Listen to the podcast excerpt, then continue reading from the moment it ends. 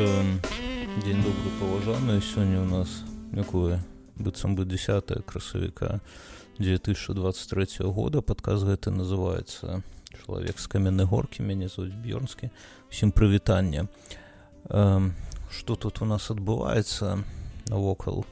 Быў сёння в ікеі і ведаеце сумны оттуда вярнуўся э, тому что чакаў я ось тут за, зашмат вельмі вялікі выбор гарбаты. Ось нават усялякай хапае.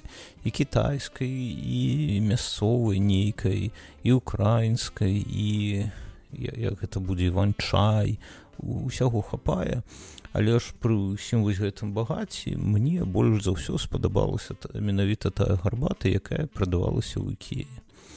І пэўна месяца можа і больш таму яна кудысьці знікла я я пра гэта у іншым сваім падкасці казаў дык вось і, і тут някепска калі паўтародак і яна кудысьці знікла і вось ведаеце ўжо ну, засталося што набываю нейкі ліптан п'ю але ж вось той самай і кіеўскай гарбаты нібыта не хапае мы ж э, тад жартавалі калі я піў жонка кажа да пэўна яе з, з гэтых здраўляных апілак робяць вось у кіевы на прадпрыемстве застаюцца гэтыя пілкі яны не ведаюць што з імі рабіць дык яны з іх фасуюць у пакет пакеты так, робяць гарбату. Я кажу да хай хоць апілкі хоць што што угодно э, хоць пыл туды кладуць але калі смачна дык чаму не? І вось знікла гэтая гарбата. І сёння жонка ходзім а я яшчэ так ляжу можа можа яна зноўку з'явілася жонка кажа не не бо і мы, і мы жартуем што гэта ж якія разарвала ўсе контракты з гэтымі з магілёўскімі ці з якімі там дрэва э, абрабатываючымі э, заводамі. Дык пэўна можа жонка жартую можа там э, выраблялі тую самую гарбату якую ты тут піў. І можа менавіта праз гэта яна табе спадабалася што ў яе пах магілёўскіх нейкіх апілак да гэтага ўсяго. Ось такая туга парадзіме праз гарбату. А пасля гэтага яшчэ зніклі дранікі. Няма наших дра які у якія былі калі не ведаеце самыя смачныя дранікі вось ты якія замарожаныя я не памятаю колькі яны каштавалі яны былі не вельмі танныя але ж але ж смачныя але ж тыя самыя вось ну, зразумела не тыя ж самыя якія там калі калі ты выходзіш у э, нядзелю зранку на кухню там бацька сядзіць і трэ гэты бульбу не зразумела што гэта не тыя. Так але ж не не нешта нешта вельмі блізкая да тога і вось яны таксама зніклі і цяпер я не ведаю што рабіць што там у кіі засталося не ведаю. Амаль што нічога тра маўляў толькі ты медболы. Восьось э, не веду можа трэба пачакаць можа яшчэ прыйдзе час яны зноўку з'явіцца але ж вось пакуль і нібыта і сэнс сэнсы ездзіць ужо які няма няма бо сваёй кватэры няма таму і мэблю на мэблю глядзець гэта толькі слёзы ліць так? Вось так раней неяк э, дранікі нармалізавалі вось ты тую э, як, як будзе грусць. Грусць ёсць такое слово беларускай мовы грусць? Пэўна няма. Давайте запытаем. а Давайте запитаємо. Туга, певно, ні. Сум, журбота, сумота, журботнасць, самота, журба. Глядзіце, колькі ў беларускай мове значэнняў слова грусць. Так? Цікава, вось радасць, давайте запытаем. А ў радасці толькі радасць да весялосць вось гэта неяк характарызуе пэўна так. Вось аб, аб чым я казаў? Пра, пра якію казаў? Э, а я пра, пра словы хацеў вам яшчэ распавесці. Я ну, калі ёсць нейкі час я слухаю аўдыё кнігі ды падкасты. Вось і калі казаць пра падкасты дык я іх слухаю амаль што ўсе толькі па-ангельску ну праз гэтае намагаюся неяк павысіць свой узровень павялічыць свой узровень валодання ангельскай Вось. А праз э, аўдыокнігі слухаю толькі беларускія каб таксама неяк павялічыць свой узровень узмацніць сваю моўныя нейкія такія навыкі дык вось і сёння я вырашу што я тут з вами буду дзяліцца нейкімі словамі беларускімі якія ну ведаеце якія ё якія існуюць якія вы можа дзесьці маглі чуць але ж з першага разу не можаце іх перакласці. Ну ці, ці то не ведаеце іх сэнсу. Вось напрыклад слова дасціпны я вось клянуся крыш на пузе што я ведаў гэтае слово ведаю калі там нешта хтосьці кажа ось ён такі ды это я у караткевіча пачуў там ён кажа адзіны ну это амаль што цытата адзінае што пра яго можна было сказаць казаць што ён даво вельмі дасціпны. Я такі так цікава что такое дасціпна ось вы можете адказаць сходу что такое дасціпна дасціпны это астраумный я вось не ведаў. Слова, слова нібыта ведаў. Такое прыгожае беларускае слово. Але ж сэнсу не ведаў. Пра мяне ніколі можа не казаць што я дасціпны так. У паколькі было тут шмат святочных дзён хадзілі на белы мост. Тут ведаеце ёсць такі пешаходны мост праз нерыс. І з аднога яго боку ёсць э, някепская дзіцячая такая пляцоўка ёсць нейкія спартыўныя там скейтборды там пляжны волейбол там баскетбол. Э, дарэчы някепска паназіраць улетку калі там дзяўчаты гуляюць на пляжны волейбол я вам так кажу. Там асноўна вось такія вось якія збіраюцца такія аматары аматары пляжнага жаночага волейболу дык пра што і тут былі вось сонечныя дні мы праходзім туды я кажу а што што дачка будзе тут под вокнамі на дзіцячы гэты давай ужо сходзім у горад пайшуць тым больш што тут ісці можа нейкіх хвілін 15 ну, можа два ну можа 25 не ведаю. Вось так мы прайшлі да гэтай пляцоўкі і вось што цікава. Два назіранні. Па-першае амаль усе размаўляюць па-руску. Вось абопал амаль усе і гэта цікава я кажу вось глядзі вось нібыта гэта цікава з таго пункту гледжання што напрыклад на працу у мяне у мяне зашмат можа больш за палову гэта літоўцы яны праміж сабой размаўляюць толькі па-літоўску толькі вось ну ёсць нехта літоўцы які размаўляюць па-руску але іх можа якіх 10соткаў так большасць размаўляе па-літоўская тут мы прыходзім і амаль усе размаўляюць па-руску это цікава а потым мне жонка тлумачыць кажа дык глядзі гэта ж вялік дзень свята і ўсе все літоўцы усе жыхары сапраўдныя жыхары так у іх ёсць там можа у каго маці бацькі там цёткі дзядзькі. Яны вось гэта ж ужо другі дзень свята так? Дык яны ўжо ўзялі сумкі з гэтымі ежамі яйкамі булкамі ці шум яшчэ з мясам нейкім ды паехалі да іх у госці. Вось бо сямейнае свята А вось такія як мы якія размаўляюць па-руску. Лёж мы жонкай па-беларуску размаўляем да гэта не істотна вось такія як мы якія сюды пераехалі некалькі гадоў таму хто яшчэ не вывучыў літоўскую мову і у каго тут няма нікога акрамя нас саміх так? Ды ім няма чаго рабіць бо сонечны дзень дык яны з дзецьмі ідуць сюды. Вось гэта нібыта такое месца сустрэчы мігранту цікава тое што там э, каля гэтага белага моста э, фудкорты. Вось та, такой крыты фудкорт.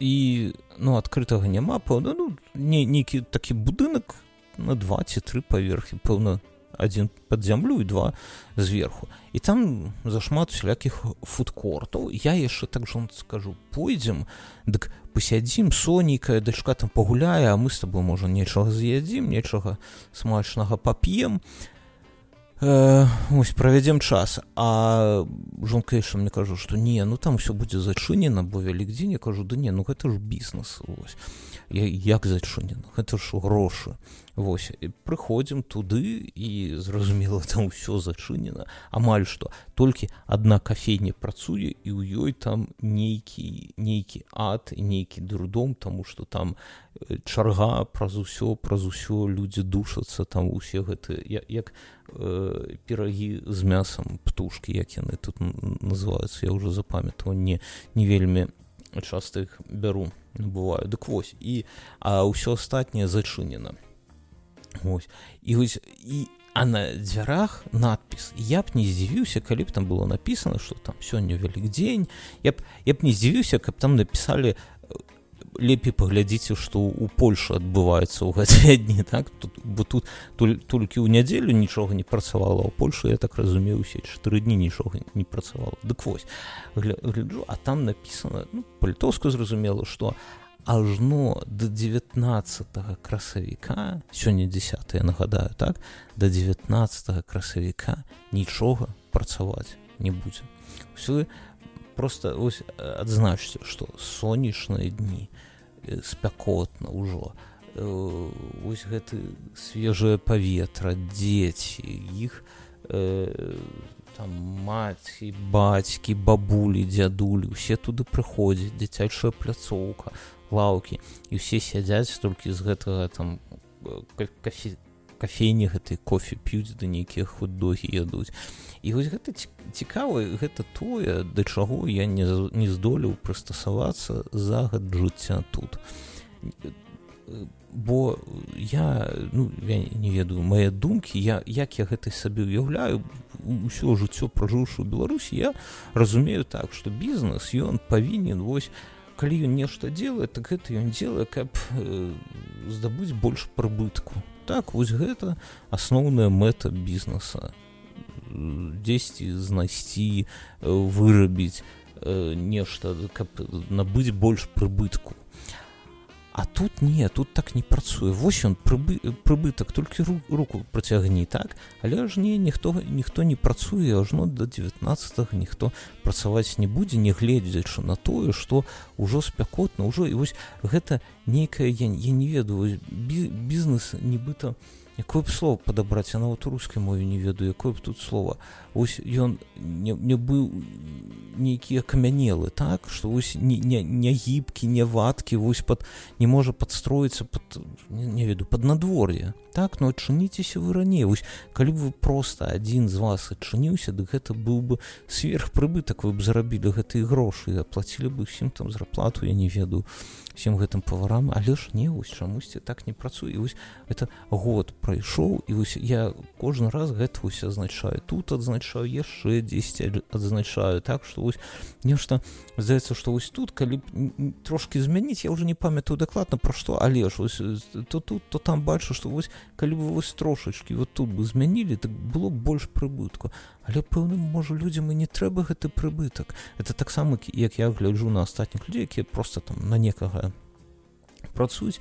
Дык э, мне здаецца што яны працуюць ну за грошы зразумела але ж у іх няма вось нечага такога беларускага. І вот яны не прагнуць зарабіць як мага болей грошай вось менавіта цяпер вось у моманце разумееце? Ось у беларусаў. Я шмат про гэта таксама кажу. Гэта можа не нейкая такая радавая я не знаю траўма так что ты э, кожны момант калі ты на кагосьці працу неістотна калі ты працуеш дык ты жадаеш зрабіць як мага болей грошай бо ёсць інфляцыя бо ты э, разумееш што гэта грошы там ператварацца просто ў паперу і табе трэба як мага каб гэта дынаміка да тваёй заработнай платы каб яна абганяла дынаміку э, памяншэння там, курса нацыянальнай валюты. Так каб ты мог зарабіць грошай хутка іх перавесці ў даляры а за даляры нешта набыць то просто хаваць гэтыя даляры дзесьці там под падуш под ложкам не ведаю дзе.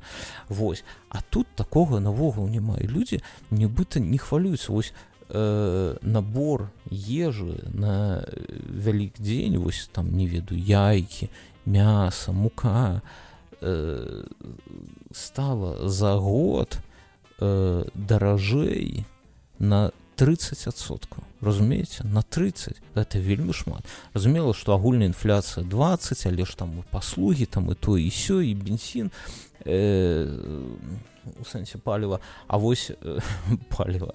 Вось.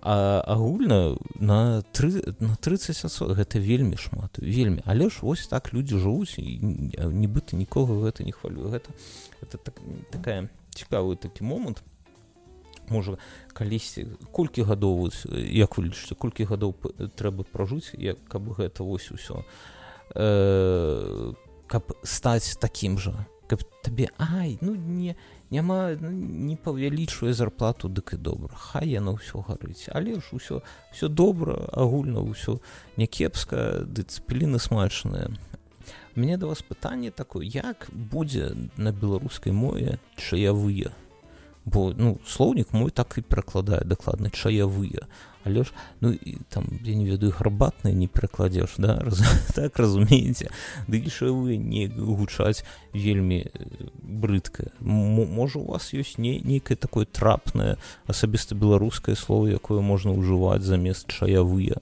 ось так, такое у мяне пытанне які бачу э, араматызатор ці то для бялізны ці то просто для адзення з пахам з водарам мяты ці пэўна чабору можа але ж мята стопудова была. І я усе паня я набу я нешта каштую 60 центаў восьось павесіў у шкафу а потым думаю что я я адчыняю гэты шкаф а мы здымаем кватэры шкаф ведаеце а як шкаф я шкаф. Ці ёсць такое слово шкафа то кажу кажу можа у беларускаю шаф а дык шаф вось адчыняю я шафу. Каб зусім у руска раз, у рускамоўных зламаць мозг адчыняю шафу а там шуфлятка так. Дык вось адчыняю шафу вешаю а шафа мы здымаем кватэру гэтая шафа пэўна памяты тут я, я, я не ведаю каго. Брэжнева пэўна памяты дык дакладна можа каго і ранейшага некага маленкова ці берую. Дык вось. І стала старая шафа вось, і я і вось у мяне нібыта такі флэшбэк я вешу гэты я не ведаю як араматызатар так. і і у мяне такі флэшбэк з дзяцінства як у мяне амаль што такая ўжо была шафа у бацькоў і калі ты яе адчуваеш дык там адмолі заўсёды што што у вас было адмолі вось я не буду казаць вы першае кажуце я, я магу угадаць у вас было там мыла да так? І гэтае самае і табака бацькава Вось. І, і у мяне таксама гэта ўсё было і калі вось, я лічу што барацьба з моллю так вось у тыя часы калі бацькі клалі табаку зрабіла найбольшы ўзнёсак у дзіцячае курэнне. Бо дзе вы вось давайте гэта самае адкажыце адкажыце сумленна э, дзе вы здабылі першыя цыгареты свае? Зразумела у, у маціны шафе дзесьці там паміж андатраў шапак яе шуб.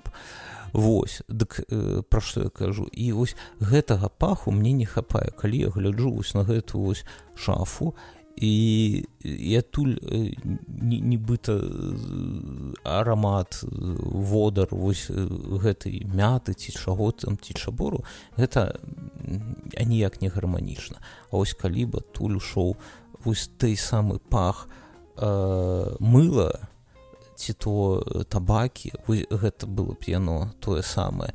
Дык я трэба прапанаваць не ведаю куды пісаць скажуце куды напісаць я напишу э, паперу у гэтую самую ікею каб яны пачалі выпрацоўваць гэты самы э, араматызатор з араматам табакі. Вось той самы табакі вось э, гэта было б някепска. Так напишу калі вы у нас забралі знішчылі дзесьці я не ведаю што вы з імі зрабілі ўжо не прадаеце тут дранікі ды вашу цудоўную гарбату дык давайте пачынайце вырабляць хаця б э, араматызатор з водарам табакі восьось что что вы тут пакідаеце каментары і гэта гэта вельмі добра і калі вы не будете скардзіцца я пачну з каментарыя у Ютубе. Тут ёсць YouTube калі вам спадручна гэта ўсё слухаць праз відэо там анія аніякай карцінкі вось гэтай вось няма толь толькі мой голас але ж гэта можа некаму спадручнік калі у вас ёсць там я не ведаю подпіска на YouTube плюс так так гэта можа больш э, больш спадручней э, ед піша адразу бачна хто не глядзіць выпускі лукашука пра пошук беларускай нацыянальнай ідэі працягваем шукаць прамаўляць намацваць беларускую натыяна нацыянальную ідэю. Дарэчы мне я гляджу лукашука я лічу что ён менавіта ён найбольш ну як х'юдж гэта як будзе по-беларуску я не ведаю найбольш моцны найбольш круты беларускі журналіст насамрэч там? Ну, вось я я э, сам ведаю некалькі беларускіх журналістаў мог бы казаць што вось гэта можа яны на найболь але не не вось менавіта алкашу хоць хоць мы з ім і выбачайце хоць мы з ім і не знаёмы але ж дзеля мяне вось і як ён размаўляю по-беларуску вот гэта мяне нават можа дзесьці троху і захоплівае. Ён гэта робіць вельмі лёгка вось павольна не так як я. Вось і таму дзякую яму конечно а пра яго намацоўваць беларускую нацыянальную ідэю вот можа і не глядзеў. Ён ён жа нейкі нарыс там у апублікаваў ці то нават нейкую кнігу на гэтую тэму. На жаль не ведаю не не на намацваць. А я казаў не намацваць я казаў намацоўваць это э, трэба намацваць так? Ну нічога нічога дрэннага. Так дзе тут вашыя каментары у тэлеграме? Я нагадываю што калі вы калі у вас не у нейкі момант. Вось вы слухаеце гэты падкаст у нейкі момант вы ёсць э, такая думка нейкая вось да вас прыйшла ці ёсць напрыклад жаданне са мной паспрачацца ці нешта тут мне дапісаць так гэта вельмі спадручна рабіць праз тэлеграм ды не толькі спадручна спадручна слухаць праз тэлеграм бо у тэлеграме вы у адзін клік э, у адзін тап вы ставіце гэта ўсё на паузу і там там жа ж пакідайце свой камент Вось таму я вас усіх заклікаю рабіце так рсс youtube гэта ўсё таксама добра але ж гэта ўсё ведаеце больш для новай аўдыторыі каб яна аднекуль сюды прыходзіла гэтак далей. А вось каб э, я, як гэта слово маркетынгу ёсць да канверсія вось каб ось вся гэта канверсія рабілась каб вы пераходзілі у тэлеграм вось гэта было б добра. Але ж ну глядзіце самі. а так вт слоў э, тут э, пакінуў лінк лепш так чым так. І гэта лінк на гэты самы на падкаст э, ру якім ужо адразу на беларускую мову перакладае дык вось калі я дарэчы хочу усіх вас падзякаваць тых хто падзялюся гэтым падкастам. Дзякуй калі кліент там нешта чытаю ў іншых тэлеграм-каналы беларускіх беларускамоўных дык я нават на самой справе чырванею і мне цяжка чытаць пра самога сябе добрыя словы. Тым больш што я сам-то разумею што гэта з большасці аванс нейкі так? Што я яшчэ нічога тут два гэтых выпуска аб чым тут казаць? І калі нехта пішу пра мяне добрыя словы дык я станаўлюся нейкім таким чырвоным і вельмі вельмі цяжка але ж дзякуй дзякуй калі вы жадаеце з кімсьці падзяліцца дык вось тут у каментарах я можа іх дзесьці замацую нават тут у чаце гэтая спасылка гэта пасылка яна вядзе на старонку дзе у таксама спасылка на гэты падкаст але ж на ўсіх платформах. Там і google і яндекс будзе яшчэ пакуль няма там і iTunes і ўсё ўсё што жадаць і рсс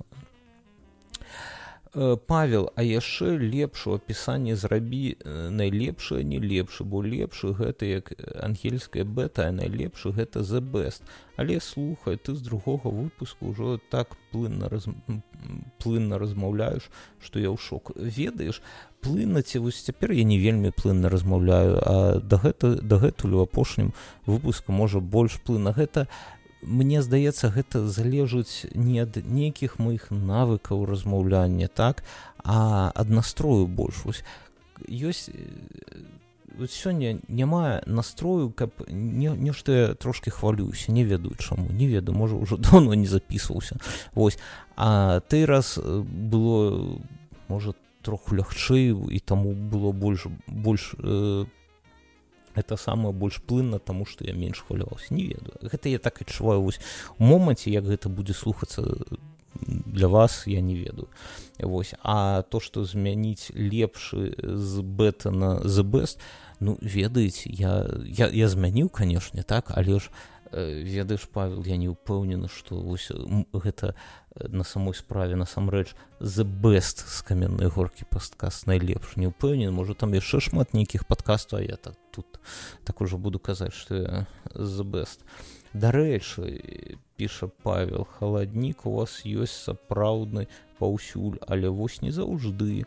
Ёсць у літве класная сетка рэстаранаў лондон грыльдык э, там можна танны рэальна смачна паесці але ў іх у меню написано что халаднік толькі летом крыўненька так так я згодны с тобой не не ўсюль не ўсюль можна набыць халаднік э, напрыклад узімку шмат дзе ёсць але ж гэта не не так гэта не, не нейкая база не нешта так не нейкі падмурак які ёсць вось амаль усюль але ж э, халаднік больш значна больш распаўсюджаны чым напрыклад у беларусі. Вось зналі гэта нібыта нейкае такое базовое блюдо тут. Але ж да і з бульбай падаецца вось гэта таксама для мяне было нейкае адкрыццё бо ў беларусі не, неяк я не ведаю. Ну дом, дома як яно было я ўжо не памятаю але ж калі ты прыходзіш вось табе халаднік а тут э, кожны раз халадніком яшчэ бульбачкі дадуць. Так гэта ты ўжо